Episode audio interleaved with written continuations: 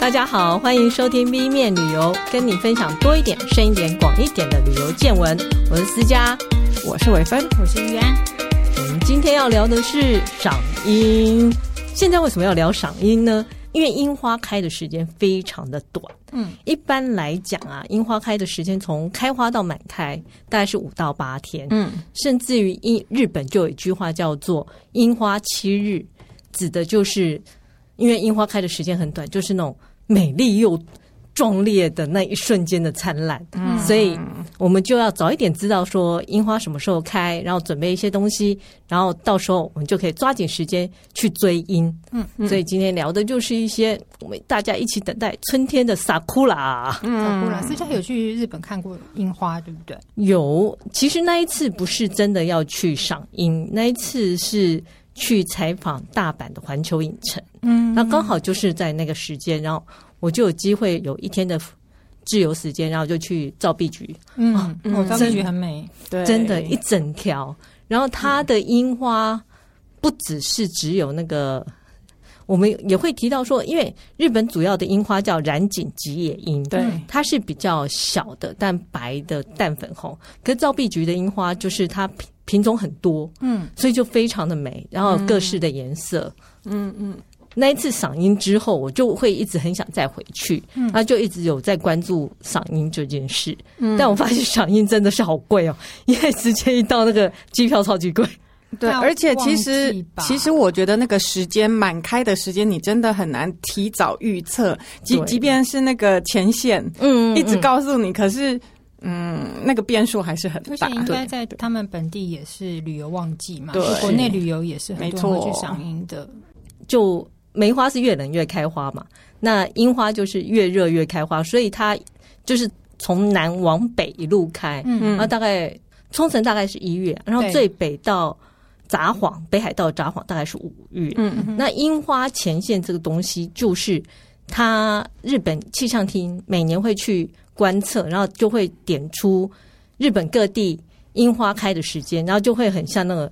等压线，然后就会画出一条一条一条一条，然后所以就叫樱花前线。嗯嗯、通常来讲是还蛮准的，可是就是当然也是看运气啊。嗯，我觉得差一两天，你的行程就差很多了，好不好？对，因为有些旅行团啊，如果像往年那个赏樱旅行团，我有问过说，如果我我花了这么多钱，因为通常日本大概是三万多就可以去，可是赏樱有时候会抓到五六万，嗯，然后他就会说。无论怎样，我都会让你看到樱花。所以他不但是，如果他去了没有樱花，马上换阵地。嗯，无论怎样，他会在这一趟行程让你看到，不然会被骂。对，真的会被骂，因为我花了那么多钱。所以像日本赏樱大概就是三月到五月嘛，然后通常因为很多像要就职啊、毕业啊、入学啊，大概都在四月，所以樱花对他们来讲有点是。新的开始，嗯，对，春天的迎来春天，嗯，那我听说韩国会早一点，对不对？因为他们的纬度，哎，韩国时间其实差不多，嗯，对，它是一样嘛，它是从济州岛开始往上开，对，对，对，对，对，其实时间没有差太多，差不多也就是在三四月。可是因为日本它可能我不知道是因为地形稍微长一点，所以它东北有些地方可能会更晚嘛，对，对，嗯，那相对来讲，我台湾更早一点，我记得。在通常春节的时候，天元宫那边大概都开了，对，所以大概就是二月，因为我们比较难，嗯，然后泰国会更早，更早，会到一月嘛，呃、对不对？对他们，像现在就在正在盛开当中，所以其实、嗯哦、这么快，对，现在在盛开了，应该快要结束了，因为在十二月底陆陆续续就有。呃，当地的媒体啦，或者是社团拍照说，哦，哪里哪里已经有开始开了，然后已经开得很漂亮了。那我看我朋友前两天在那个山上拍的照片，是已经都全开了。哇，对，大概跟可能跟 Okinawa 就是跟冲绳差不多时间。嗯、对，冲绳名护，我记得那时候去的时候也差不多一月就已经开的差不多了。他们也会赏樱吗？你说泰国吗？对，就是去看花。看花打卡 check in，然后就是拍美美的照片啊，嗯、就是哦不用去，以前就是说啊不用出国也可以感受到日本赏樱的气氛啊，大概是这样子。我觉得对日本来讲，赏樱是仪式感很的感觉很重要，就是我们要赏完樱花，春天就来了。嗯嗯，它有一种武士精神。对对，因为日本其实有一个小故事，就是大家会想说，哦，日本的国花是什么？可能是樱花吧？答案是错，因为樱花是武士之花。嗯，其实樱花有一点瞬间灿烂，然后又有一点残忍的感觉。嗯，它其实当国花也不是太好。国花是什么？其实他们没有国花。没有国花吗？对，他们没有国花。他说硬要讲的话，日本的国花是菊花。如果你看他们的家徽，其实就是一个菊花，皇室的家徽。是，对对。或者你看那个像那个律师，他会有别一个徽章，对，他那个徽章也是菊花的样子，而不是樱花，因为樱花是武士。对，你可以想象他们就是。樱吹雪啊，然后就是在杀人的时候，樱花这样飘下来的感觉。对啦，你说国家瞬间灿烂也蛮吓人。对，这样磨瞎后，嗯嗯，所以这个就是一个有趣的小知识。哦，这真的蛮有趣的。然后像在日本啊，我们看的樱花一般来讲都是，就像刚刚讲那个樱吹雪，他们的樱花大概就是。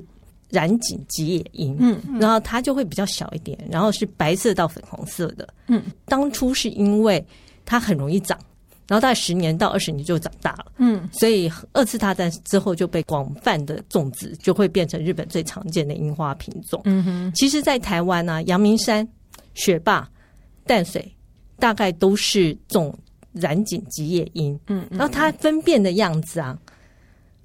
我大概讲一下，它其实呃跟其他樱花不一样，它真的会贴着树干这样长，所以它一根上去就附近就一大坨往上长的樱花。嗯，那像我记得天元宫是三樱，嗯，天元宫的三樱是属于台湾种的嘛，然后它是樱花是吊，对，它就是垂的一朵一朵的，对对，对对，然后是深粉红，嗯，然后八重樱是三樱的改良版，嗯，它就是花瓣比较多，嗯，可是我记得八重樱比较。晚开对不对？对，对。嗯。然后我记得好像韩国的樱花也不太一样，对的。韩国是王，他们叫做王樱花，嗯，王樱花，感觉好像那个厚那个化妆品有王也有后，蛮适合的，对，蛮其实听说是有一位传教士在济州岛发现的原生种啦。那当然，韩国的樱花早期是因为当日本。他们就是爱上殖民的时候，就在那边种了一堆樱花。嗯，那当然后来有很多国族之间的爱恨情仇啊。是他们离开以后，韩国人就把它挖挖挖挖挖掉。那后来发现，哎、欸，我们竟然有自己的我们自己的樱花，黄樱花，对，他们就开始种起来，就种的它的颜色是。很浅很浅的粉红色，几乎偏白色。嗯，然后它种起来真的是就是韩国人那种气魄，还是按照有点像路树这样种。所以你沿着山坡上去，就像就是就是整片的条，嗯，就它硬吹水下来是非常壮观。嗯对，其实他们也是说，呃，那个我那时候在造币局，我觉得很美的是因为我不知道樱花是很容易飘落，所以风一吹过来，那个真的是花雨这样一片这样下来。印象非常深刻。对，嗯嗯，那泰国也是这种樱花吗？不是诶、欸，泰国的话，他们叫做我去查了一下，它的学名应该叫做喜马拉雅樱，或者说喜马拉雅野生山樱花。嗯，对。然后它的颜色就是也是偏浅浅粉红色，但是没有到王樱花这么。这么白，这么淡，哦、对对对。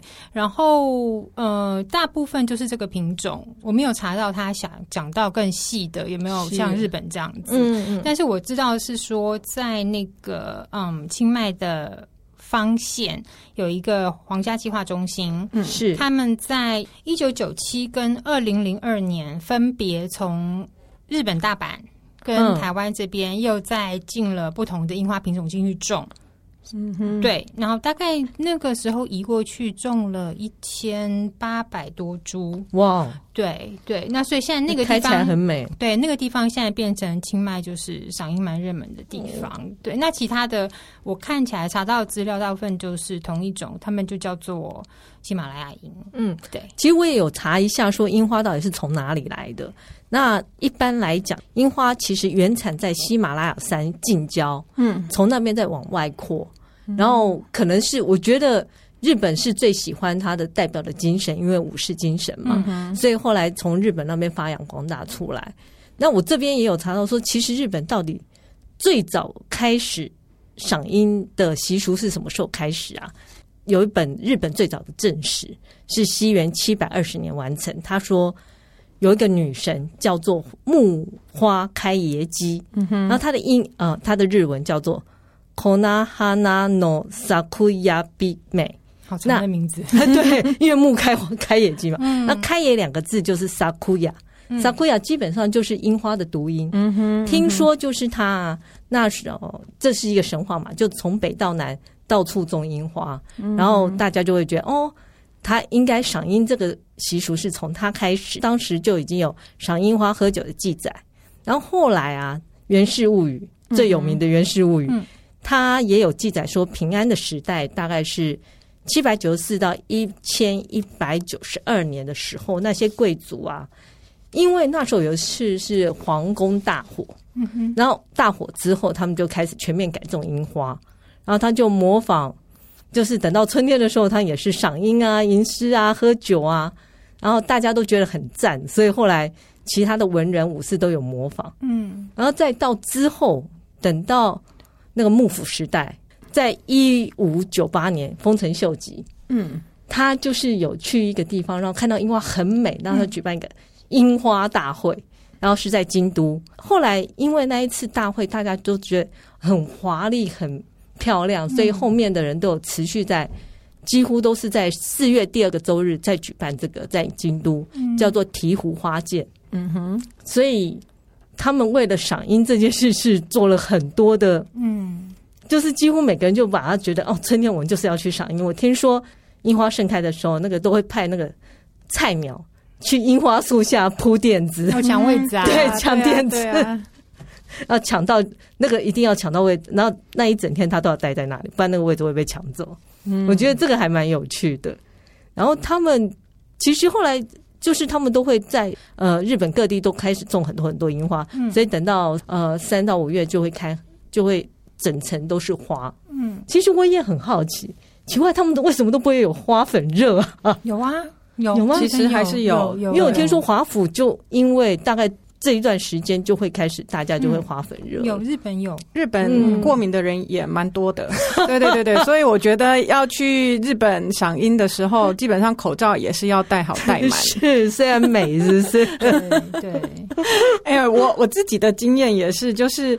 到了花季的时候啊，我那时候住美国的时候，嗯、是。住的地区是农农业区，嗯，它是任何的花都开，樱花其实就樱桃嘛，对啊，然后对啊。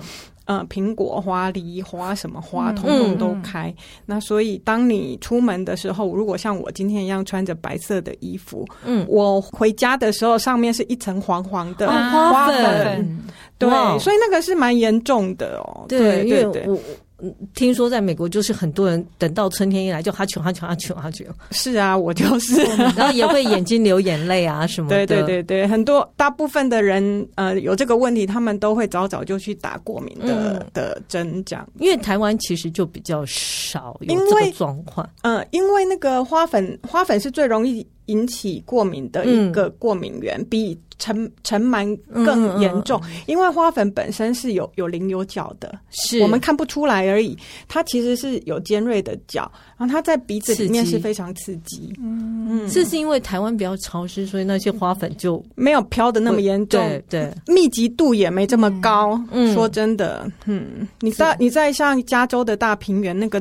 那个花粉飘起来真的是很壮、很吓人，而且听起来它那些花就是会开花，这些树的花期都很近嘛，对，都是春天一起开的，对对对对。像美国也是有樱花喽，嗯。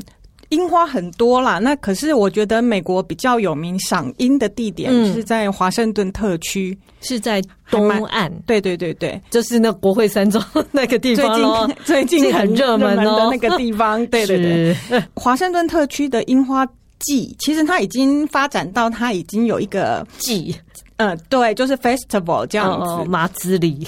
嗯，有兴趣的人，我觉得可以安，也是可以安排在三月底到四月初的这段时间，哦、所以时间差不多，差不多，真的都是三月到五月之间哈。对，而且他们其实就是已经有一个季了嘛，那他们也有非常完整的一些呃樱花的预报啊，嗯，其实相关的一些活动包括了呃音乐会啊、戏剧表演，嗯。那甚至他们会有一些呃艺术相关作品的征展哦，嗯，然后呃他们的每一年都不太一样啦，有的就会有呃商店街的一些主题装饰，对对对对对。哎，他们的樱花是从哪里来的？他们的樱花其实也是日本来的，那日本赏樱文化这样输出很厉害，它真的真的是输出。嗯，这个是一九一二年的时候呢。日本的东呃东京市长特别送了两千株、三千株的樱花给华盛顿特区，作为两国友好的象征。对对对，一开始就是呃沿着波多马克河，嗯，然后在一个就是呃他们西南角有一个地方叫做 Tidal Basin，就是潮汐池，是。这一带等于是。这这几个地方，再加上国会山庄的附近，其实，其实是一个很大的平原，非常大片的樱花。嗯，所以其实，在现场看起来，如果是满开的时候，真的是很漂亮，而且在都是有一些河河水映照的景象。嗯，那有他们甚至还有一个区块是给那个历届的第一夫人来种樱花的。哦对，所以那一区就叫第一夫人樱花 区这样子。他们也都是种那个白色的染染井吉野樱，对，因为也是淡淡粉红的感觉。对，因为也是从日，主要是从日本来嘛。那那那个品种算是比较好长，对对对对对对，比较观赏用的。对，嗯呃，这个是规模比较大。那当然，每个校园里面，其实像我听说。一些校园里面也是都有都有大片的樱花，然后像多伦多啊，像温哥华，嗯、其实日本人进去也蛮多，嗯、所以那个赏樱文化也有一点点在当地发酵，就是互相影响。嗯，因为毕竟樱花等于是亚洲的植物，所以我想，如果到欧美各国，应该都是从因为随着亚洲。亚洲人口移民进去，然后慢慢的就开始有了这样的习俗。嗯嗯嗯，不过算是蛮有趣的习俗，因为我觉得赏樱花就是看见美的东西，大家都喜欢。然后我也可以提一下有关樱花的一些食物这一块，因为就是要吃嘛，对不对？当然。那我记得我那时候去造币局，因为我也是做。是做大众交通工具，我一走出来的时候，沿路都在卖一大堆跟樱花相关的东西。其实很有名的叫做樱花团子，嗯嗯，其实就是三三个糯米团团串在一起的三个像汤圆一样的东西，啊，只是颜色不一样，嗯，然后通常有三个颜色，就是粉红色、白色跟绿色。一般来讲，粉红色当然就代表樱花嘛，那白色象征的是，有人是说是冬日残雪。或者是春天的天空，绿色是夏天的新绿，嗯，但还有另外一种说法是绿色也有驱邪的功能，嗯，然后后来他们当然他们还会发展其他的跟樱花相关的吃的，嗯，然后就像樱饼。对，樱饼这件事我觉得还蛮有趣的，嗯，因为它分关东跟关西，嗯哼，一般来讲，关西的代表就是大阪，对，它是比较庶民的，嗯。嗯，啊，关东的代表就是东京啊、京都，就比较文人啊、皇室啊这样，贵族这样，对，所以其实你一看樱饼这件事情，我就觉得很好笑，因为大阪的关西阴饼啊，就是一颗很像饭团的东西，然后是粉红色的。你可以看到上面的糯糯米饭粒，然后外面包一个叶子，这就是关西的阴饼。然后听说这个糯米就是泡水啊，蒸了以后再干燥，所以它一团会比饭团更扎实一点。其实你隐隐约约可以看到饭粒的样子，但你看不到一颗一颗一颗的。嗯、然后不至于啊，关东的樱饼啊，就很像那个可丽饼包起来的可丽饼。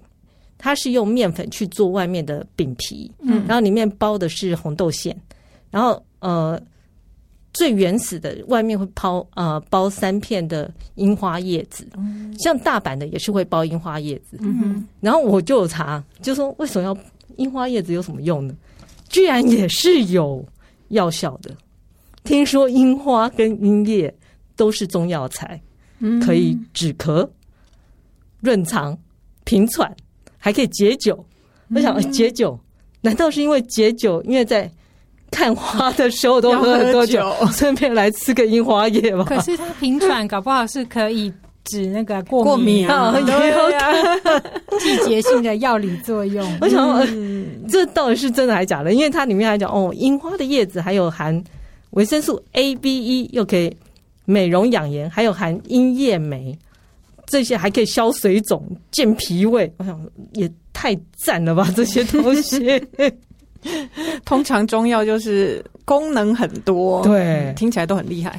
听说韩国赏樱这件事也跟那个什么追星有关哦。追星其实应该是这样讲，就是我们现在呃比较熟悉，大家在追那个应援韩国明星的时候，他们可能会在户外。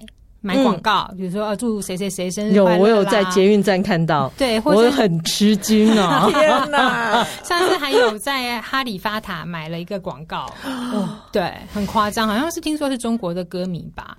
然后或者是他们会集资送咖啡车到明星，就是拍片啦，或者录影的现场这样子，然后就是写一些话给他加油啊，应援他这样。但我我听到的这个消息是大概六七年前吧，这是比较。有有意思的的讯息是说，呃，我不知道大家知不知道，韩国一个元老级男团叫神话，嗯、真的也老了。对对对。然后那一年是好像他们成军十五年吧，然后他们的歌迷就是为了要呃庆祝他们周年，然后就在首尔江南地区的一个公园就去种了樱花树啊，种了梅花树啊，嗯，对，然后就相约说几年以后我们再回来看这些树。嗯，对，然后他们就把那个有意义的、嗯、这个地方叫做神话森林，神话森林，对，因为就是为了要应援他的偶像嘛，哦、对对对。然后其实，在那边等于也做了有点像，你要怎么讲，像是绿化造林的效益吧？因为他们种了也不少哎、欸，他们种了一千多株的树。嗯，嗯我觉得这这比买那个广告。更环保，而且更有意义，感觉有它它的持续性比较强，对，而且他们还可以跟迷相约说，哎、我们三年、五年、几年再回来看他，或者你住附近，可能你还是会去照顾他一下，是，对，就是蛮有意思的，还不错。我觉得台湾可以想想看，对，这个倒是我在别的地方好像没有看过，对，这么这么有向心力的歌歌迷。歌影迷这样，觉得很正面了，对，很正面。因为为什么大家现在都都是买广告，为什么不去种树了？对，可能好一点，真的。真的，然后还有一个很有趣的，在赏樱民所要去哪里看到最漂亮的樱花，就去厕所附近，是肥比较多吗？有可能，不然就大家站在附近不知道干什么，然后所以那些赏樱民所就在那边种了很大很大颗的樱花，反正就是在那附近的樱花会特别粗、特别大。然后花型也非常的漂亮，化粪管我对，我觉得跟厕所的养分一定有关系。化粪管没有没有弄好才会他故意留一些的，啊、对哦，自然对，真的是很诡异。我真的，不过嗓音这件事，你只要看过一次，你就会觉得我一定要再去。所以希望大家有机会就早一点准备，然后如果可以就。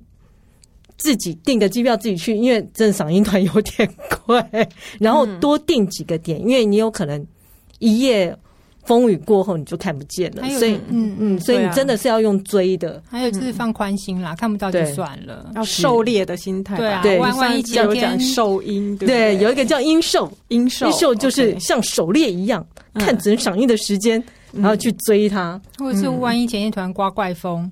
没了就是没了，真的，啊、我觉得变数很多哎、欸，算了啦，那你就就不要太伤心，买个阴饼来吃一下，啊、说不定它也有平复心情的功能。没错，那今天就到这里喽，谢谢，嗯、谢谢大家，拜拜，拜拜。